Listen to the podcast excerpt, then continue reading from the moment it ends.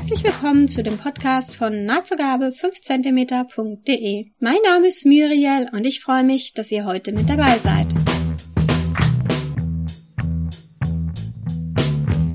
Heute habe ich mal keine Bloggerin zu Gast, sondern jemand von einem Stoffladen, nämlich Karin, die Inhaberin vom Der Rote Faden. Es ist doch auch mal interessant, nicht nur die Stoffkonsumentenseite zu sehen, sondern auch mal die andere Seite. Ich hoffe, euch gefällt diese für meinen Podcast eher ungewöhnlichere Folge.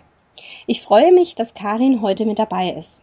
Ihr beruflicher Werdegang war nicht gerade geradlinig und ich bin schon ganz gespannt, was sie zu erzählen hat. Der Online-Shop von ihr, den habe ich schon vor ein paar Jahren entdeckt. Wahrscheinlich war es über das Hobbyschneiderin-Forum. Dort wurde von der guten Stoffqualität geschwärmt. Also Karin, schön, dass du heute mit dabei bist. Hallo Muriel, guten Abend. Magst du uns deinen Laden der Rote Faden vielleicht einfach mal kurz vorstellen? Ja, gerne. Der Rote Faden ist in Aachen ansässig, ist aber eigentlich als Internetgeschäft entstanden. Das heißt also, erst habe ich in Wiesbaden aus meinem Wohnzimmer heraus verkauft und nun in Aachen das so weitergeführt, aber eben immer aus, vom, vom Internet, also übers Internet. Das heißt, ich habe früher eine ganz normale Homepage gehabt, 1998 damit angefangen. Und später kam dann ein äh, Webshop dazu, also ein richtiger mit Warenkorb und allem.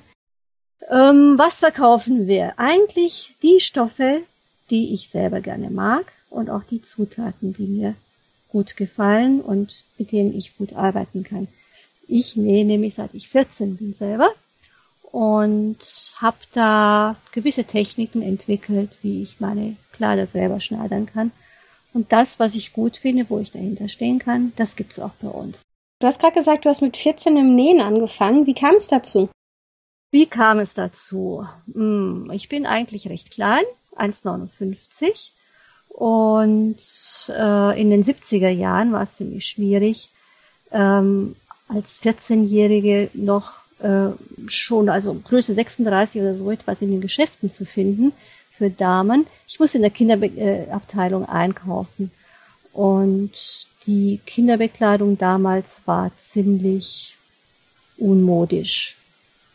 Das gefiel mir alles nicht so richtig und deswegen fing ich dann einfach an zu nähen. Und als mein Vater sah, dass ich mich da bemühte, kaufte er mir ein wunderschönes Burda-Buch, wo das mhm. Nähen so richtig beschrieben wurde. Und das habe ich dann von vorne bis hinten und wieder zurückgelesen und äh, ja, damit habe ich dann nähen gelernt. Das heißt also noch mehr als das, was ich mir so abgeguckt habe, wenn ich irgendwelche Sachen auseinander getrennt habe und geguckt habe, wie die aufgebaut sind. Das waren die Anfänge. Das mit der Größe ist bei mir genauso. Ich bin sogar noch ein Tick kleiner wie du. Ui. Von dem her kann ich das gut nachvollziehen. Du hattest mir im Vorfeld auch geschrieben, dass du schon während deiner ähm, Studienzeit dass du auch Nähkurse gegeben hast. Also wie, wie kam es dazu? Ich musste ganz einfach Geld verdienen. Ich habe ein gewisses Budget von zu Hause gehabt. Das reicht natürlich mir aus, ist klar. Ähm, und ähm, das war so für mich das Einfachste, aber auch das Interessanteste, was ich machen konnte. Lag wohl auch daran, dass ich immer irgendwelche Freunde und Freundinnen hatte, denen ich Sachen genäht habe bei den Jungs waren es edle Buntfaltenhosen, die damals angesagt waren. Mhm. und die Mädels, wenn ich einen Trenchcoat machte, dann wollten es meine Freundin auch haben. Und wenn ich eine Schlaghose nähte, dann ebenso. Und Bikini auch. Ich hatte auch Freundinnen, die dann so Größe 44 hatten. Und da war es dann mit dem Bikini schon echt schwierig. Aber auch das habe ich dann hingekriegt. Naja, und irgendwann einmal ähm, kam dann auch so die Nachfrage, ob ich das nicht zeigen könnte. Und dann dachte ich, okay, können wir machen. Und ähm, da im Studentenwohnheim in Tübingen gab es dann noch irgendwie einen leeren Raum und jeder konnte da seine Nähmaschine mitkriegen. Da habe ich gesagt, so, und jetzt machen wir Nähkurse. Und da verlange ich eben auch Geld dafür. Dann habe ich so ein bisschen noch ein Zusatzeinkommen. So hat sich das entwickelt. Das heißt, du hast eigentlich schon früh mit so einer Selbstständigkeit angefangen. Genau. Wie ging es dann weiter mit deiner normalen oder Nähkarriere? Ja, ich habe auch gerade in Tübingen äh, gerne bei der Boutique eingekauft, bei einer Dame, die selbst Sachen entworfen und genäht hat. Das fand ich ganz toll und kam dann so mit ihr ins Gespräch und ähm, das war dann so mein zweiter Job, ähm, dass ich dann für sie so Hosen runtergenäht habe, mit nach Hause genommen habe und äh, ein paar Tage später dann wieder 20 fertige Hosen mitgebracht habe. Waren einfache Gummizughosen, jetzt nicht das Ding, aber trotzdem, der Verdienst war ganz gut. Und irgendwann einmal habe ich dann sie gefragt, ob ich nicht auch eigene Sachen nähen könnte und ihr mitbringen könnte. Das war dann okay, das machte ich dann auch und die fahren dann auch einen echt reißenden Absatz, ging also richtig gut. So habe ich dann eben so Bekleidung weiter verkauft. Irgendwann mal fand sie das dann nicht mehr so lustig, weil zu viel von meinen Sachen verkauft wurden. Und ähm, ja, dann sind die angeblich da bei ihrem Überfall oder ja, genau, da wurde irgendwie eingebrochen oder was weiß ich. Also angeblich, wie auch immer, sind da ganz viele Sachen weggekommen und dann hatte ich keine Lust, dann habe ich da nicht mehr weitergemacht. Aber da hatte ich auch schon was anderes angefangen das lief dann auch alles nicht mehr so gut, weil, weil eben die, die Beziehung auch nicht mehr so stimmte. Da hatte ich dann ähm, auf der Schwäbischen Alb, die nicht so sehr weit ist von Tübingen, ähm, ein paar Hersteller kennengelernt. Und zwar einen, der machte so Lederbekleidung, da durfte ich dann so Schnitte für den machen, für seine Ledersachen. Und einen anderen, das fand ich noch besser, der hat Skianzüge gemacht und da habe ich ganz tolle Stoffe von denen gekriegt, aus denen ich dann äh, Skianzüge nähen durfte und ihm dann die Schnitte verkauft habe und die, die, die Modelle ebenso. Ne? Und habe dann dadurch äh, auch einen Skianzug für mich und für meinen damaligen Freund und später einen Mann gehabt, was ich ganz super fand, weil damals gab es solche Stoffe einfach gar nicht zu kaufen. Ja, und so bin ich dann immer mehr so in diese Branche reingewachsen und irgendwann einmal, als ich dann auch fertig war mit dem Studium, und ähm, so, so halbtags nur arbeitete, dachte ich, ich könnte doch eigentlich so in diese Moderichtung noch ein bisschen weitergehen und habe da so Hemden entworfen, Herrenhemden, die aus verschiedenen Stoffen zusammengesetzt waren und guckte dann auch, dass ich die verkaufe. Mhm. Hast du die dann lokal an äh, Läden verkauft?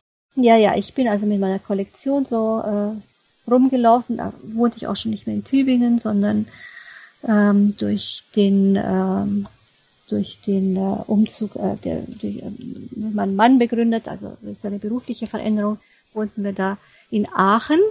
Und da bin ich dann zu den umliegenden Geschäften gegangen und habe gefragt, bei den guten Geschäften, die dann auch viel Geld verlangen konnten, weil es waren ja so gewisse Einzelstücke.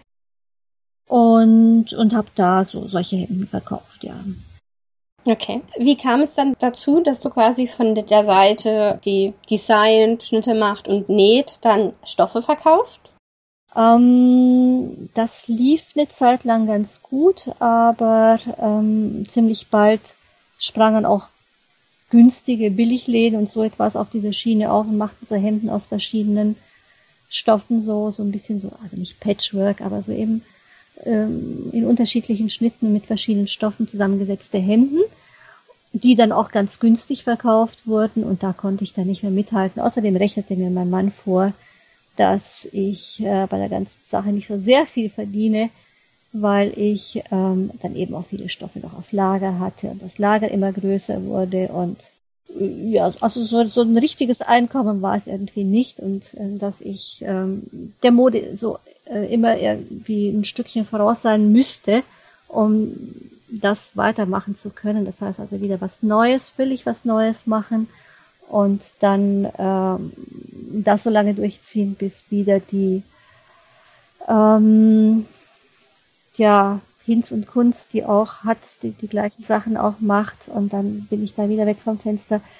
Ähm, ich sah, dass das ziemlich anstrengend ist und ähm, ja, und habe es dann so ein bisschen eingestellt und ähm, langsamer laufen gelassen. Und äh, ich habe ja auch nebenher noch Kunden gehabt, für die ich genäht habe. Und da, für die habe ich dann auch ähm, immer mehr Bedarf auf den Messen einkaufen müssen. Das heißt auch natürlich auch für meine Kollektionen und so, aber eben auch für diese Einzelkunden. Und ähm, stellte dann fest, dass ich auch viel zu viel da einkaufen muss dass das ähm, so, also dass mein Lager eben immer mehr wuchs und deswegen bin ich dann ähm, auch rumgelaufen und habe bei verschiedenen Schneidereien, Änderungsschneidereien, Modeateliers und so meine Überhänge verkauft. Da wohnten wir aber auch schon in Wiesbaden. Das war also wieder, der Umzug war äh, wieder durch die Arbeit von meinem Mann bedingt. Mhm. Und äh, ja, auch dadurch ergab sich dann, dass dann eben meine alten Kunden nicht mehr so leicht erreichbar waren und sich irgendwie so ein, so ein neues Feld für mich eröffnete. Das schien mir auch einfacher zu sein, mein Geld da zu verdienen. Also eben in dem Verkauf von diesen Zutaten, die diesen Überhängen, weil die Schneidereien das total toll fanden und mir richtig gutes Geld dafür gezahlt haben und ähm, noch mehr wollten, weil sie alle Probleme hatten, äh, Zutaten zu kriegen, also die richtigen Reißverschlüsse, die richtigen Nähgarne. Ähm, und immer mehr wollten, was ich ihnen beschaffen sollte, auch zu guten Konditionen. Und ähm, ja, dann, dann ging es auch los, dass die unterschiedliche Vorstellungen davon hatten, wie jetzt ähm, was weiß ich, Einlagen, Bügeleinlagen aussehen sollen, so Fixiereinlagen. Der eine wollte sie dünn, der andere wollte sie dick, der andere wollte sie mit Fadenverstärkung, der andere wollte sie eher so ein bisschen, ja, so Gewebeeinlagen, so diese Rascheleinlagen, aber bitteschön mit Bügeleisenkleber, das ist, dass man eben das auch schnell aufbügeln kann. Ja, und dann habe ich ähm, mich nach sehr vielen verschiedenen Einlagen umgesehen und äh, versucht, dem gerecht zu werden, dass, dass ich irgendeine finde, die, die allen gefällt. Und da fand ich dann einen, einen Hersteller, der inzwischen auch gar nicht mehr existiert, Biederlack. Die hatten mir dann eine Einlage gemacht, so wie ich sie haben wollte oder so, wie sie also den meisten meiner Kunden auch gefiel. Okay. Ähm, das ist äh, dann eben diese Gewebeeinlage, unsere Allround-Gewebeeinlage, die es immer noch gibt inzwischen, gibt's die auch äh, von verschiedenen Herstellern, habe ich dann später auch gefunden, als dann mein Lieferant äh, in Konkurs ging. Und ähm, ja, so habe ich noch viele andere Sachen entwickelt äh, in der Zusammenarbeit mit unseren Kunden, mit, mit den Modeateliers, mit den Änderungsschneidereien, damit ich denen ich so viele verschiedene Sachen liefern muss, damit ich mein Sortiment möglichst klein und bezahlbar halte, weil ich nur das Geld investiert habe, das ich auch verdient habe mit, den, mit dem Verkauf dieser Überhänge, die ich da, äh, ja, was ich da so erzählen konnte. Das heißt, am Anfang war es äh, nur gewerblich. Genau, am Anfang war es eigentlich nur gewerblich und ähm, erst später ähm, ging es dann mit den Endkunden los. Also auch schon, als ich dann ins Internet ging, so ein, zwei Jahre später, ähm, war das mehr für Gewerbliche, weil die, äh, die Privatkunden, die Endkunden sich das gar nicht so richtig vorstellen konnten. Da war zwar ein kleines Bildchen dabei und eine kleine Beschreibung, aber es war, glaube ich, doch nicht so ausreichend, dass es für den Endkunden interessant war. Oder vielleicht haben die auch zu wenig gesucht. Wir hatten sicherlich schon einige Endkunden, aber ähm, auf jeden Fall nicht so viel, wie wir danach hatten, als ähm, dann ein Webshop, so ein richtiger Online-Shop bezahlbar wurde mit einzelnen Bildchen, die man anklicken kann, mit einer Beschreibung, flupp in den Warenkorb und fertig. Da ging es dann erst richtig los mit den Endkunden auch. Du hast ja auch ein Ladengeschäft in Aachen, oder? Und wann kam das dann? Ja, also ich war ja erstmal nach Wiesbaden umgezogen, äh, von Aachen weg hier in Aachen hatte ich dann schon meinen äh, nächsten Ehemann kennengelernt. und äh, beziehungsweise, also damals nur Freund. Und äh, als dann in Wiesbaden meine Ehe auseinanderging, bin ich dann wieder nach Aachen gezogen, hatte diesen kleinen, dieses kleine Internetgeschäft und eben diese Schneidereien, die ich belieferte. Und mein damaliger Freund und jetziger zweiter Ehemann der sagte dann, ähm, dass hier in Aachen ein, ein, ein Freund von ihm ein Stoffgeschäft hätte, das so ein bisschen groß für ihn wäre und ob ich denn nicht lieber meine Waren von dort aus verkaufen würde, statt immer äh, so von zu Hause aus, aus den Kinderzimmern, aus dem Wohnzimmer, von überall. Alles war voll. In den Kinderzimmern stapelten sich die ähm, die Kartons mit den ganzen äh, Schulterpolstern auf den Schränken. äh, Im Schlafzimmer hingen unterm Hochbett die Reißverschlussmuster und in den Kisten drunter waren dann die ganzen Reißverschlüsse. auf dem Billardtisch meines Ex-Mannes wurden die Stoffe und die Futterstoffe zugeschnitten. Auch eine gute Verwendung von einem Billardtisch. Ganz genau, zumindest tagsüber, wenn die Platte drauf war. Abends wollte er dann doch spielen. Ja, und das, ähm, das war also schon eine ganz gute Aussicht, ähm, da mal so ein bisschen das äh, Private und das Geschäftliche zu trennen. Deswegen bin ich dann in den Stoffladen rein von dem Freund und habe dann ähm, eben nicht nur das Internetgeschäft weitergeführt, sondern halt auch an die Kunden, die vor Ort waren, die einkaufen kamen, in den Laden dann eben auch verkauft. Siehst du da einen Unterschied zwischen den Leuten, die jetzt online einkaufen, die im Laden kommen? Ja, schon. Ähm, mit den Leuten, die im Laden einkaufen, kann man sich doch sehr viel direkter unterhalten, was gefällt, was gefällt nicht, was ist gut, was ist nicht so gut. Ähm, man bleibt sozusagen am Ball. Ähm, so viel Feedback kriegt man nicht von den Kunden aus dem Internet. Ähm, also wenn sie sehr zufrieden sind und wenn sie sehr unzufrieden sind, ja. Aber dazwischen drin, das, äh, das fehlt und das braucht man ja auch. Ja. Ähm, so bleibt man doch ähm, ziemlich dran und weiß, was der Kunde zu schätzen, also schätzen kann und was mhm. nicht so und ähm, kann sein Angebot danach ausrichten. Ich kenne äh, auch nur den Online-Shop, weil es für mich zu weit ist. Und was ich toll finde, sind zum Beispiel eure Stoffproben. Mhm. Ich sag mal kurz für die Zuhörer, ich beschreibe es so ein bisschen, wie ich das so als Kundin sehe. Also das finde ich toll, dass die auf so einem festen Papier gedruckt sind. Also ich habe bisher äh, immer die Stoffproben genommen für so Standardstoffe, wo ihr immer äh, oder du immer im Online-Shop hast. Mhm. Von den Modestoffen habe ich jetzt noch keine Stoffprobe gehabt. Das weiß nicht, wie die aussehen.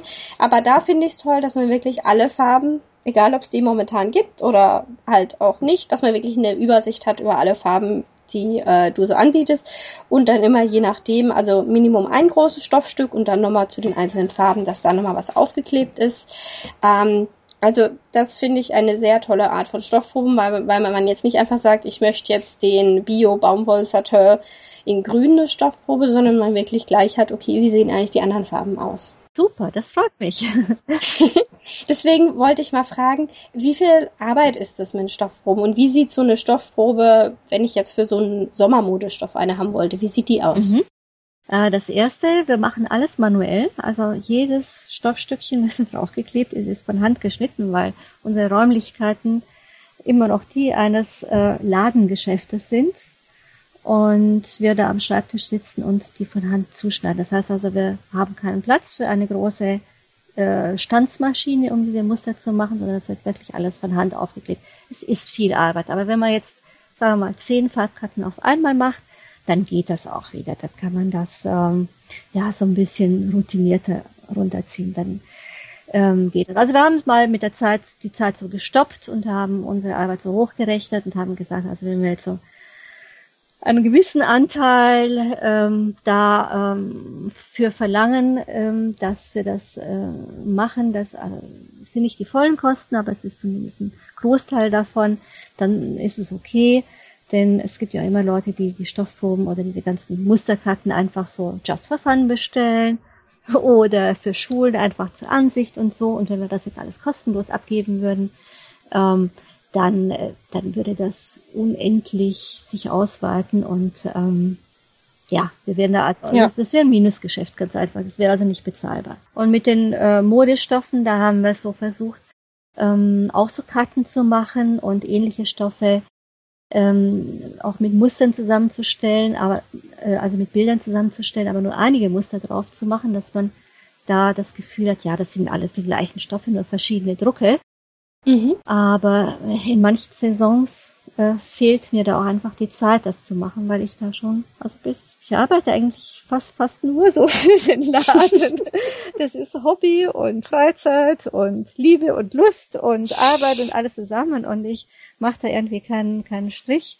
Ähm, ja, ich möchte dann immer auch, dass es schön aussieht und mh, mm, es rechnet sich eigentlich nicht wirklich, also diese Modekarten zu machen. Deswegen mache ich das dann in manchen Saisons auch einfach nicht, wenn, wenn Zeit dann auch fehlt. Und wenn sie irgendwie da ist, dann mache ich das und dann werden aber auch nicht so viele bestellt, äh, dass, dass, äh, dass die, die Kosten da rausgehen. Und deswegen äh, schicken wir dann oft auch einzelne Muster nur von den Modestoffen raus. Okay. Was ist so, entweder zur Zeit oder so generell, euer Bestseller oder was am meisten verkauft wird? Ähm, wir haben uns mit Jersey stark entwickelt. Deswegen haben wir auch ganz, ganz verschiedene Arten von Jerseys. Von einem leichten, viskose Jersey bis zu einem schweren, von Baumwoll-Jersey oder Bio-Baumwoll-Jersey oder das Ganze noch ein bisschen äh, sportiver als äh, Jogging oder Niki oder ähnlichen Sachen. Äh, bis zu den festen Romanit-Jerseys, das sind diese doppelflächigen, sehr eng anliegenden, sehr ähm, ja, figurbetonenden, die fast schon wie so Mieder anliegen. Sind auch ganz toll. Ähm, Punto di Roma heißt der zum Beispiel auch. Ja, Jersey ist zum Beispiel eine ganz starke Sache bei uns. Das liegt sicherlich auch daran, dass ähm, wir von Anfang an bei Google immer mit Jersey sehr gut dastanden und äh, dadurch dann eben auch eine starke Nachfrage kam und wir dann auch diversifiziert haben. Ja, auch Baumwoll-Jersey, ich weiß nicht, ich das gerade schon gesagt, ich bin Viskose-Jersey. Ähm, das ist ein ganz starker Artikel. Dann hatten wir irgendwann einmal mit den Walkloden angefangen, als ähm, die eigentlich noch recht unbekannt waren und dadurch hatten wir dann auch ein ganz gutes Standbein mit Walkloden. Da, das wurde dann auch so von äh, Google honoriert, dass wir dann immer weit vorne standen. Inzwischen gibt es ganz, viele, die Waldloden anbieten und wir haben auch gerade wieder schmerzlichst die Preise gesenkt, um da überhaupt noch Fuß zu fassen. Also Waldloden gibt's jetzt bei uns ganz günstig, äh, mhm. damit wir da wieder nach vorne kommen, weil wir sind jetzt auf äh, Seite 100.000 irgendwo gefühlt angekommen und nicht mehr auf Seite 1. Und das, das merken wir natürlich. Wir können dann halt auch nicht mehr so viel einkaufen, wenn wir nicht mehr so viel verkaufen. Und ähm, die Preise sind dann auch entsprechend schlechter oder wir können also nicht unsere geliebte Ware in Italien einkaufen, sondern müssen sie von Zwischenhändlern einkaufen, was die ganze Sache dann wieder teurer macht oder zumindest bei einigen Fahrten halt nicht so laufen.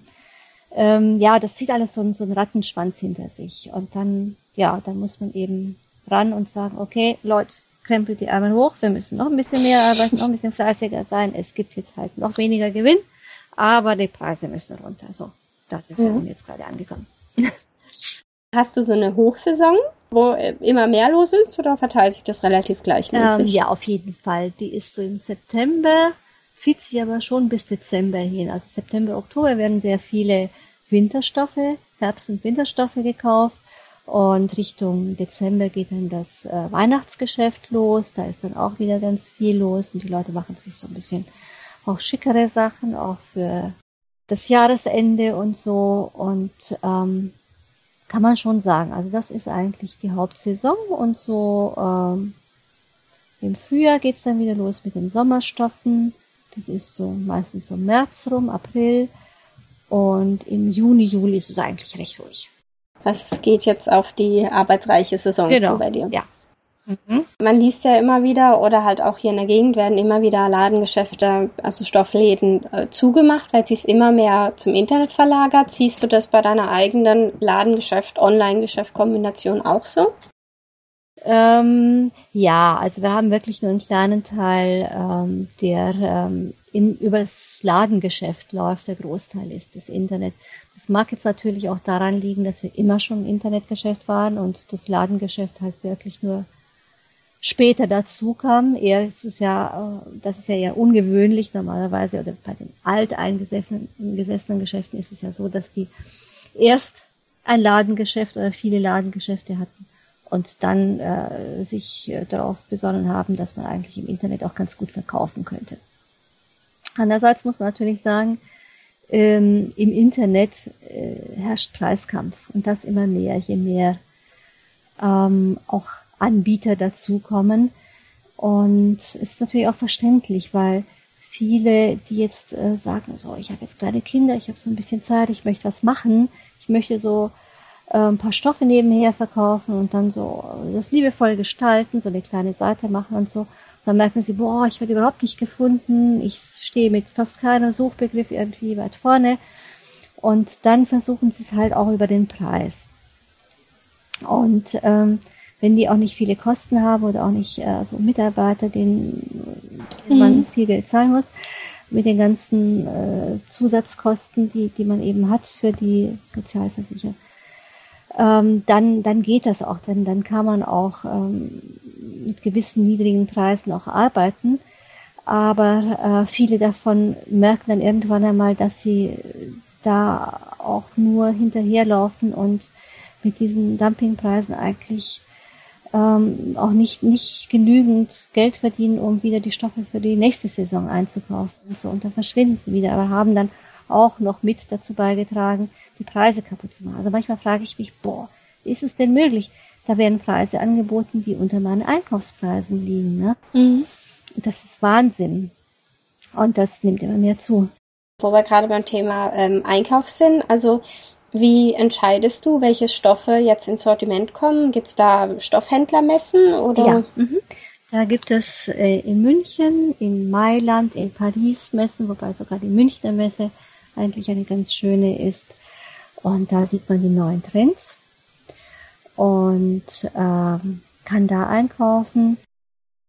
Und wie viel Vorlauf hat es immer? Also, weil von den Modekollektionen, mhm. die sind ja irgendwie, glaube ich, immer ein Viertel oder ein halbes Jahr vorne dran. Ist das bei Stoff auch so? Ja, oder? doch. Ein, ein Viertel bis halbes Jahr ist man auf jeden Fall äh, im Voraus dran. Aber ähm, wenn man jetzt äh, produziert, also jetzt richtig äh, Kollektionen macht, mhm. die auf den Markt gehen, dann kauft man ja eigentlich die Stoffe schon ein Jahr vorher ein äh, okay. weil die ja dann auch noch, da müssen ja die, die, die Probeteile genäht werden, da muss die Kollektion zusammengestellt werden, die muss dann auch noch äh, auch in den Shows äh, dem Publikum, also den Einkäufern für die Geschäfte und so etwas gezeigt werden. Die sind ja dann noch länger voraus. Also wir können da so ein bisschen kurzfristiger mit den Stoffen planen und haben manchmal dadurch dann eben auch Stoffe schon im Angebot, die man vielleicht später erst äh, in, den, in den Kollektionen, in den Geschäften sieht. Mhm. Okay, ja, spannend. Ja, auch, macht auch viel Spaß, weil manchmal denkt man, wow, toller Stoff, was kann man daraus machen? Da muss man erstmal lange überlegen, was, was man daraus machen kann, bis man sagt, ja, so, und jetzt kann ich da den Stoff auch einkaufen, weil der ist wirklich gut. da kann man das und das draus machen. Und die sind dann immer ballenweise? Oder in grö noch größeren? Ähm ähm, ja, das kommt darauf an. Also je nachdem, wo man einkauft, äh, kann man ballenweise einkaufen oder man muss halt wirklich 50 Meter, 100 Meter oder wenn die ähm, dann, also es gibt natürlich auch Hersteller, die nicht unter 1000 Metern herstellen, mhm. aber ähm, das ist äh, Illusion. Also das ist äh, ja Fernostware und so etwas haben wir eigentlich kaum. Man braucht da dann auch noch, das muss ja auch irgendwo hin. Genau, also da ist eigentlich der deutsche Markt auch relativ zu. Das können sich nur Konfektionäre leisten. Und hast du ein Lieblingsmaterial, was am liebsten verarbeitest? Jetzt im Sommer, wo ich gerade so schwitze, Batist und Jersey. Im Winter mag ich Waldloden immer noch sehr gern für Jacken und sowas, weil eben die Wolle auch, wenn man schwitzt, äh, Feuchtigkeit abgibt und auch wenn man mal in den Regen rausgeht perlt das schön ab. Ähm, Crepe mag ich auch gerne für Kleider, so ein Viskose-Crepe zum Beispiel oder so etwas oder ein Vollcrepe. Was macht man denn mit Viskose-Crepe? Also das klingt für mich nach einem eleganten Stoff. Ja, das ist mehr was Elegantes, so ein, eine Jacke oder ein Kleid oder so etwas, was man auch mal so ein bisschen feiner ins Büro anziehen kann. Mit ein bisschen Elastan, damit es nicht zwängt, wenn es zu eng ist. Aber so, so ein Romani-Jersey mag ich zum Beispiel ganz gerne, wenn ich gerade nicht ein paar Kilo zu viel habe, weil man schön enge Sachen draus machen kann, das sieht immer gut aus. Und wenn ich so wie gerade im Moment ein paar Pfündchen zu viel drauf habe, dann mache ich da, arbeite ich dann noch ein paar Falten rein in, im Bauchbereich, dann passt das auch, dann geht das auch ganz gut. Ja. Das ist ja das Schöne, wenn man selber näht, dass mhm. man sich die Sachen so machen kann, dass man vorteilhaft aussieht. Ja, Auf jeden Fall. Mir ist es jetzt erst mit der Zeit, wo ich angefangen habe zu nähen, habe ich erstmal so einen richtigen Blick dafür entwickelt, was jetzt zu verschiedenen Figurtypen passt mhm. und was nicht, weil früher gab es so aus den Modezeitschriften für mich so, so feste Regeln wie, keine Ahnung, auf keinen Fall Querstreifen und was weiß ich alles. Ähm, wo ich so für mich das Gefühl habe, okay, manche Regeln sind vielleicht nicht so fest, weil es halt wirklich noch mehr auf die, ein, äh, die Figur ankommt und dann halt, ob man es halt passend macht oder nicht. Ja, ganz genau. Ist aber immer spannend zu sehen, wie der gleiche Schnitt bei unterschiedlichen Figuren wirkt. Mhm.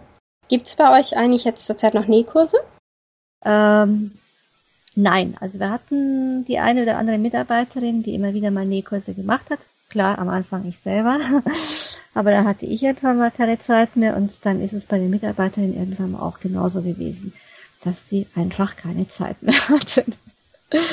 Und irgendwann mal auch ein bisschen äh, Freizeit, so dass, nee, gibt's jetzt leider mhm. nicht mehr. Mhm. Ja. Aber äh, wir nehmen uns immer sehr viel Zeit bei den Leuten, die zu uns ins Geschäft kommen und zeigen ihnen, wie sie einen Schnitt abändern können, den sie kaufen, wenn sie jetzt einen Burde oder Simplicity-Schnitt kaufen oder sonst irgendetwas, ähm, worauf Sie achten müssen, dass Sie den so und so abändern, äh, wenn Sie nicht den genau passenden Schnitt gefunden haben oder auch für sich selber die Größe verändern können, wenn das nicht genau passt. Also das, das nehmen wir uns immer viel Zeit und machen das ganz gerne. Das ist, das ist ja toll. Quasi ein kostenloser Nähkurs, den man bei uns im Geschäft kriegt. Und da kommen wirklich viele Leute. Also wir haben zum Beispiel einen Stammkunden, der sich seine Hemden selber näht. Und der hat sich also wirklich von allem äh, so viel geholt, dass ich sagen würde inzwischen, der, der hat's richtig gut drauf. Und wenn man dann sieht, wie seine Augen strahlen, wenn er wieder eine neue Erkenntnis gewinnt, wie man die hängenden Schulterpartien und die nach hinten klappende, äh, ja, den nach hinten klappenden Kragen und so etwas äh, in den Griff kriegt, dann macht man das gerne. ja. Ja, ich hatte in den äh, vergangenen Podcast-Folgen, da hatten wir es auch ab und zu darüber, warum es eigentlich so wenige Männer gibt, die nähen oder beziehungsweise die es jetzt zeigen, mhm. dass sie nähen. Deswegen finde ich das sehr faszinierend, dass, mhm. äh, dass es da auch bei dir im Geschäft auch Männer gibt. Ja, auf jeden Fall. Ja, ja, die trauen sich, die kommen rein. Ich habe schon früher in meinen Nähkursen Männer gehabt, die der erste hat damit angefangen, sich nur eine Brusttasche in seinen Schlafanzug zu nähen, damit er da Taschentuch verstecken kann. äh, und dann ging es immer weiter. Die, dann gab es welche, die Hosen genäht haben und eben jetzt äh, bei uns im Geschäft haben wir auch einige Männer, die sehr gerne nähen. Doch. Und ich finde das auch mhm. toll. Ich finde das auch gut. Ja, nur manchmal wird es ja so als eine, sag ich mal, ähm, Hausfrauen, Muttertätigkeit ja. bei manchen ist es noch so, gerade bei Männern, wo dann mhm. denken so, hm, warum sollte ich das tun? Ja. Ähm, ja, das ist sehr, sehr spannend. Was mir noch einfällt, was ich noch fragen wollte, war, wie kam es denn zu dem Namen der rote Faden? Witzigerweise, weil mein Ex-Mann ein Logo irgendwo aufgetrieben hat mit den drei, vier Nadeln da und, und so einem und so einem Faden. Das war damals kein Logo, sondern das, das hat irgendjemand für irgendetwas so hm, hm, hm, nebenher verwendet. Ich glaube, es war eine Bank oder so, also die sicherlich keinen Anspruch auf dieses Logo erhebt. Ähm, und das hat er so ein bisschen abgewandelt. Das fand er ganz toll. Und deswegen sagt er, wie wäre es denn mit der rote Faden? ja, fand ich dann auch klasse. Vor allem, weil das Logo eben zuerst da war und ich das toll fand. Wo wir gerade beim Thema Logo sind, wie wichtig schätzt du jetzt auch das Social Media wie Facebook oder Blogs oder Twitter oder was auch immer? Ähm, wie wichtig ist das jetzt für dich quasi als Inhaberin? Also ich habe mir lange keine Zeit dafür genommen, obwohl ich es immer sehr spannend und interessant fand. Aber ich hatte immer so viel zu tun und war mir auch so wichtig, die Sachen schön und ordentlich zu machen, dass ich das vernachlässigt habe. Und erst als ich gemerkt habe, dass es wirklich ähm, auch honoriert wird, wenn man sich darum kümmert, dachte ich, wow, super.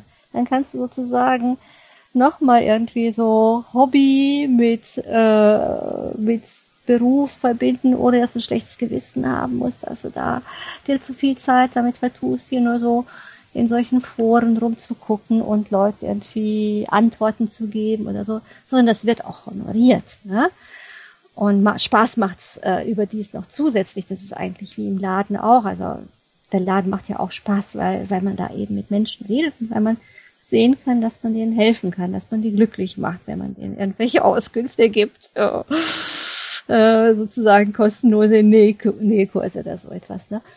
Und ähm, ja, das ist also wichtig, diese Social Media. Es wird immer wichtiger und es macht auch Spaß. Und habt ihr da irgendwas in Planung, in, in Blog oder ja, man kann ja alles Mögliche mhm. machen heute mit mhm. Social Media. Ähm, ja, wir haben unsere Startseite bei der Homepage verändert, so dass wir jetzt auch ähm, einige Berichte reintun können, blogmäßig. Und ähm, ich würde da zum Beispiel auch gerne äh, Kommentare zulassen, weil, weil mich das unheimlich interessiert, was die Leute dazu meinen. Aber ich habe so ein bisschen Angst, dass ich, ähm, dass es mich zeitlich überrennen würde, ähm, das alles zu bedienen und, mhm. und den Leuten auch gerecht zu werden mit Antworten und die nicht einfach nur sperren oder so. Also da bin ich noch so ein bisschen am Überlegen. Mhm. Also wenn ich da die richtige Antwort habe oder wenn ich die Möglichkeit habe, das so in einem Rahmen zu machen, der, der mich zeitlich ähm, irgendwie, also nicht, nicht allzu sehr bindet und nicht allzu sehr fordert. Ich möchte es ja nachher dann auch nicht abstellen, wenn ich es erstmal angefangen habe. Mhm. Ja, klar. Dann, dann werde ich das auf jeden Fall machen.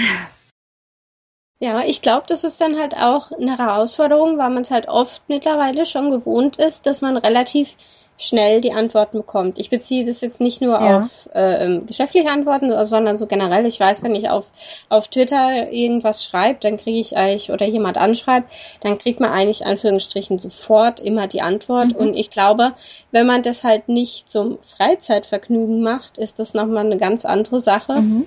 Also von dem her, dann bin ich ja mal gespannt, was da mhm. noch kommt. Okay. Ja, jetzt äh, sind wir eigentlich schon bei meiner Abschlussfrage angekommen. Ich bin, äh, das ging jetzt wieder rasend schnell die Zeit. Und ähm, ich wollte dich fragen, was du zurzeit nähst. Was nähe ich zurzeit? Ähm, die Tochter meines zweiten Mannes, also meine Stieftochter, mhm. die heiratet demnächst und ich überlege gerade, was ich mir für ein Kleid zur Hochzeit mache. Oh. Das ist in ein paar Wochen. Und ich müsste mal langsam Gas geben. Also ich wälze schon Zeitschriften, ich gucke im Internet, sammle Ideen und ähm, ja, freue mich eigentlich schon riesig drauf, wieder ein neues Stück zu nehmen. Mhm. Ja, weil Hochzeitsgastkleider, das sind immer ganz besondere Stücke. Mhm. Genau. Naja, ah sehr spannend. Genau. Dann danke ich dir für deine Zeit. Dass du dabei warst. Mhm. Ja, dann äh, würde ich ähm, kurz noch sagen, ich wollte es nur, weil man heutzutage immer Disclaimer machen wollte, wollte ich jetzt nur noch mal sagen, ich habe weder von Karin noch von ihrem Laden Geld oder sonstiges erhalten. Die Podcast-Folge ist wirklich komplett alleine auf meinem Mist gewachsen, einfach weil ich den Laden interessant fand. Super, Muriel. Ich danke dir vielmals dafür. Finde ich ganz toll. Ich habe sehr gerne mitgemacht. Das war der Podcast mit Karin von der Rote Faden. Ich hoffe, euch hat diese etwas andere Folge gefallen. In meiner nächsten Folge ist Katrin vom Blog Frau V mein Gast. Ich bin schon sehr gespannt, also bis zum nächsten Mal. Tschüss, eure Miriam.